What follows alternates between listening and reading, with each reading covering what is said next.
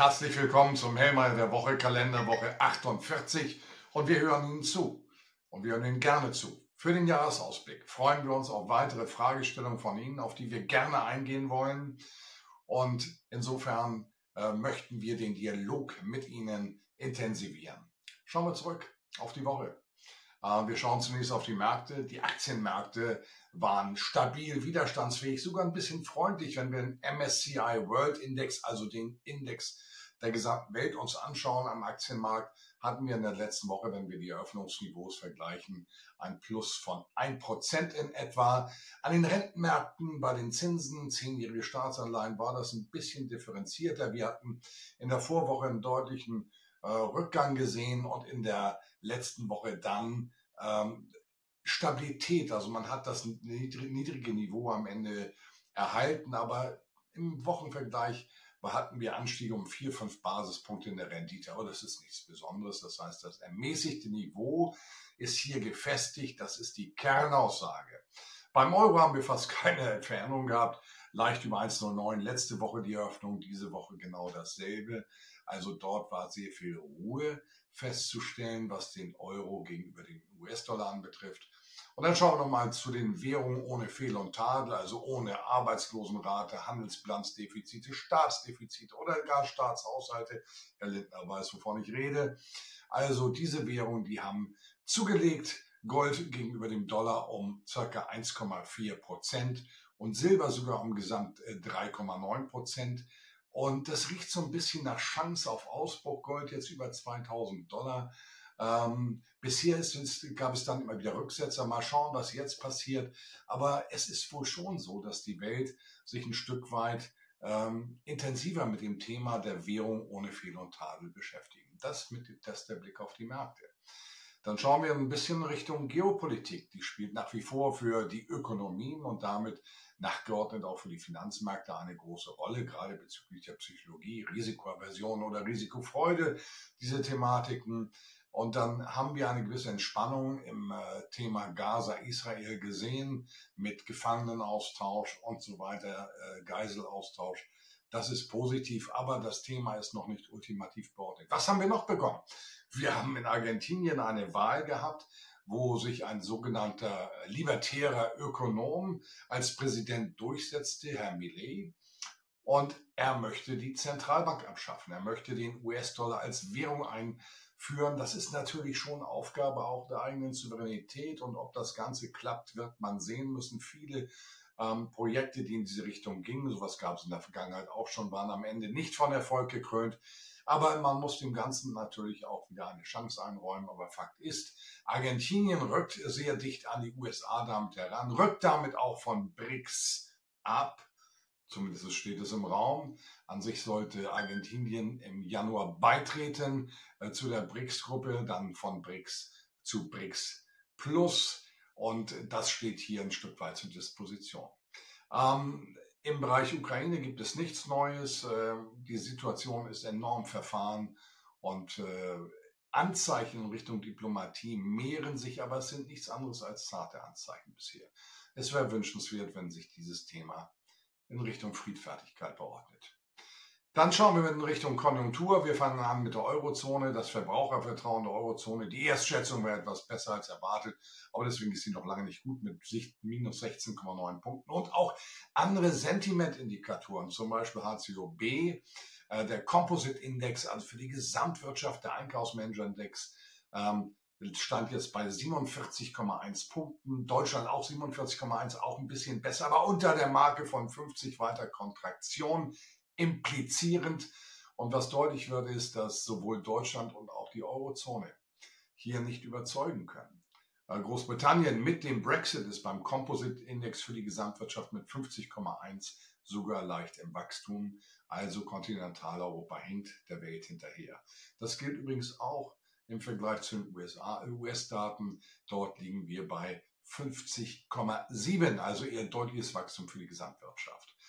Ähm, Soweit zur Eurozone. Deutschland äh, bei uns entspannende Signale weiter äh, bei den ähm, Erzeugerpreisen. Minus 11 Prozent im Jahresvergleich für den letzten Berichtsmonat.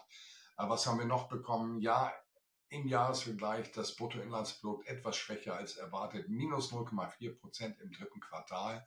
Zeigt einfach, dass wir hinterherhinken. Ja, der IFO-Index war besser, 87,3 nach 86,9, erwartet aber 87,5. Aber wenn man sich das mal anschaut im historischen Kontext, ist das ein schwaches Indexniveau, losgelöst davon, dass es jetzt ein bisschen besser war. Ähm, was gibt es ansonsten in den USA? Ähm, der, die, der Index der Frühindikatoren, der vom Conference Board ermittelt wird, ist das 19. Mal in Folge gesunken. Das wirft natürlich dann schon Fragen über Datenqualität auf. Also so etwas ist schon äh, nahezu einmalig. Und auch der National Activity Index von der Federal Reserve Chicago ermittelt, der ein Index ist aus 85 Einzelindikatoren in den USA, fiel jetzt auf minus 0,49. Das ist der Tiefpunkt seit Dezember letzten Jahres. Ähm, darüber hinaus enttäuschend der Auftragseingang für langlebige Wirtschaftsgüter minus 5,4 Prozent.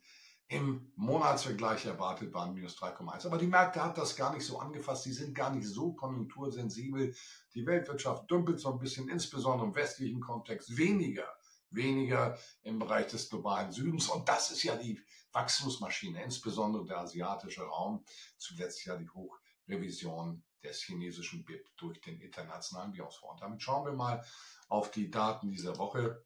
Äh, wir beginnen Dienstag. Wir haben das Ganze ein bisschen eingedampft. Wir hören Ihnen zu, wir lesen die Kommentarzeilen. Es beginnt am Dienstag mit dem GfK Konsumklimaindex für Deutschland. Hier erwartet eine marginale Verbesserung von minus 28,1, ein prekäres Niveau auf minus 27. Kein Wunder, also die Stimmung hier auch vor dem Hintergrund des Haushaltsstreits, der im Moment läuft, oder der Haushaltskrise besser gesagt, äh, die wird nicht dramatisch anziehen. Dann haben wir noch die Geldmenge M3, auch hier zuletzt historisch negative Entwicklung, minus 1,2 Prozent im Jahresvergleich, jetzt erwartet für Oktober minus 0,9 Prozent. Ja, das ist ein weniger Kontraktion, aber es zeigt einfach, dass es hier in Europa rumpelt in der Ökonomie, dass es hier nicht rund läuft. Aus den USA dann am Nachmittag, am Dienstag um 16 Uhr der Index des Verbrauchervertrauens nach Lesart des Conference Board. Der ist immer volatiler. Manchmal hat er auch richtige Ausreißer.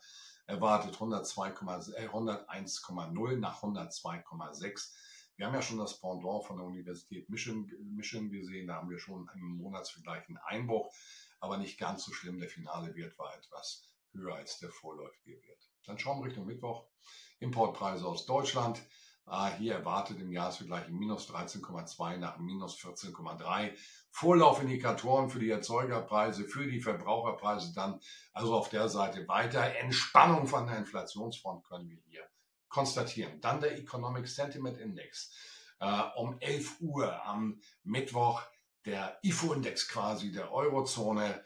Hier haben wir die Erwartung, dass es weiterhin äh, etwas nach oben geht. 93,3 war der letzte, 93,8 jetzt die Prognose, aber immer noch deutlich unter 100. Das heißt, ja, wir haben eine Stabilisierung auf dem schwachen Niveau, ähnlich wie auch im IFO-Index, äh, äh, vom IFO-Index impliziert für Deutschland. Das können wir erwarten. Dann die, die vorläufigen Zahlen zu den Verbraucherpreisen. Deutschlands im November, das ist bedeutend. Zuletzt hatten wir hier einen Anstieg von 3,8 Prozent im Jahresvergleich. Jetzt erwartet 3,5 Prozent. Also weitere Entspannung. Das passt in das gesamte Bild. Diese Woche jetzt, die kommt, ist eine mit Inflationsdaten und da steht Entspannung, fortgesetzte Entspannung auf der Agenda. Dann kommt die zweite Schätzung für das BIP am Mittwoch um 14.30 Uhr der USA erwartet hier eine marginale Hochrevision, annualisiert auch sehr hochgerechnet, von 4,9 auf 5 Prozent. Da sehen wir nochmal die, den Unterschied zu Europa, Kontinentaleuropa, insbesondere Deutschland allen voran. Und es geht um das Thema Energie. Es geht um das Thema Energie und das sagt jeder, der etwas von Ökonomie versteht. Wir leben in einem energetischen Zeitalter. Ohne Energie geht nichts. Und wenn wir Nachteile haben bei Versorgungssicherheit, Preislichkeit, dann wirkt sich das zu Lasten unseres Standorts aus. Deswegen übrigens jetzt auch der einzige Solarzellenhersteller äh, in Deutschland, Meyerburger, ist am Überlegen, die Produktion aus Deutschland in die USA zu verlagern, weil wir nicht konkurrenzfähig sind. Und das sollte eine Mahnung, eine Mahnung an Berlin sein. Wer sich in, ein, in, in einem energetischen Zeitalter bei der Energie versagt, Konkurrenzfähigkeit zu erstellen, der bezahlt Preise, die extrem, extrem hoch sind. Dann geht es weiter am Mittwoch noch mit Zahlen aus Russland. Ähm, Industrie, äh, Industrieproduktion per Oktober im Jahresvergleich soll um 5,1 nach 5,6 Prozent wachsen. Was für ein Unterschied zum Westen. Äh, Retail Sales plus 11,2 Prozent nach 12,2 Prozent. Nicht mehr ganz so dynamisch. Wir müssen dagegen halten. Wir haben Verbraucherpreise bei 7 Prozent. Das ist nicht ähm, äh, preisbereinigt. Also ist das real plus 4 Prozent und trotzdem ein riesiger Unterschied dann zu dem, was wir hier haben.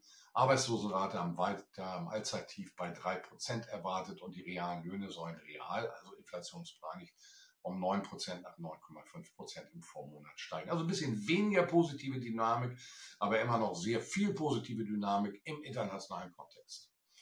Donnerstag, wir kriegen Einkaufsmanager-Indizes von vom National Bureau of Statistics, also von der staatlichen Seite für China. Und da sind wir natürlich schon gespannt. Erwartet hier, hier gibt es nun die Prognose für das verarbeitende Gewerbe 49,8 nach 49,5, vielleicht nach oben. Zuletzt war der Composite Index für die Gesamtwirtschaft bei 50,7, also so, äh, äh, so wie auch in den USA, wenn wir die S&P-Pendants nehmen. 50,7 heißt Wachstum, also ein Wachstum 5,5 Prozent ist, stellt das Ganze aller Voraussicht, äh, Voraussicht dar. Ich erwarte hier keine negativen ähm, Überraschungen. Dann die Einzelhandelsumsätze aus Deutschland, zuletzt für den Monat Oktober um äh, 8 Uhr am Donnerstag veröffentlicht, äh, erwartet minus äh, 1,9 Prozent nach minus 4,3 Prozent. Arbeitslosenrate saisonal bereinigt soll bei 5,8 Prozent in Deutschland bleiben. Ähm, wir kommen von 5% Mai 2022. Wir sehen also hier schon Festuren. Und dann die erste Schätzung für die Verbraucherpreise Eurozone erwartet 2,8 nach 2,9 Prozent. Also auch hier Entspannung, was ich eben schon auch für Deutschland implizierte. Die Kernrate auf 3,9 Prozent soll sie sinken nach 4,2 Prozent im Oktober. Arbeitslosenrate Eurozone unverändert bei 6,5 Prozent erwartet. Haken dran.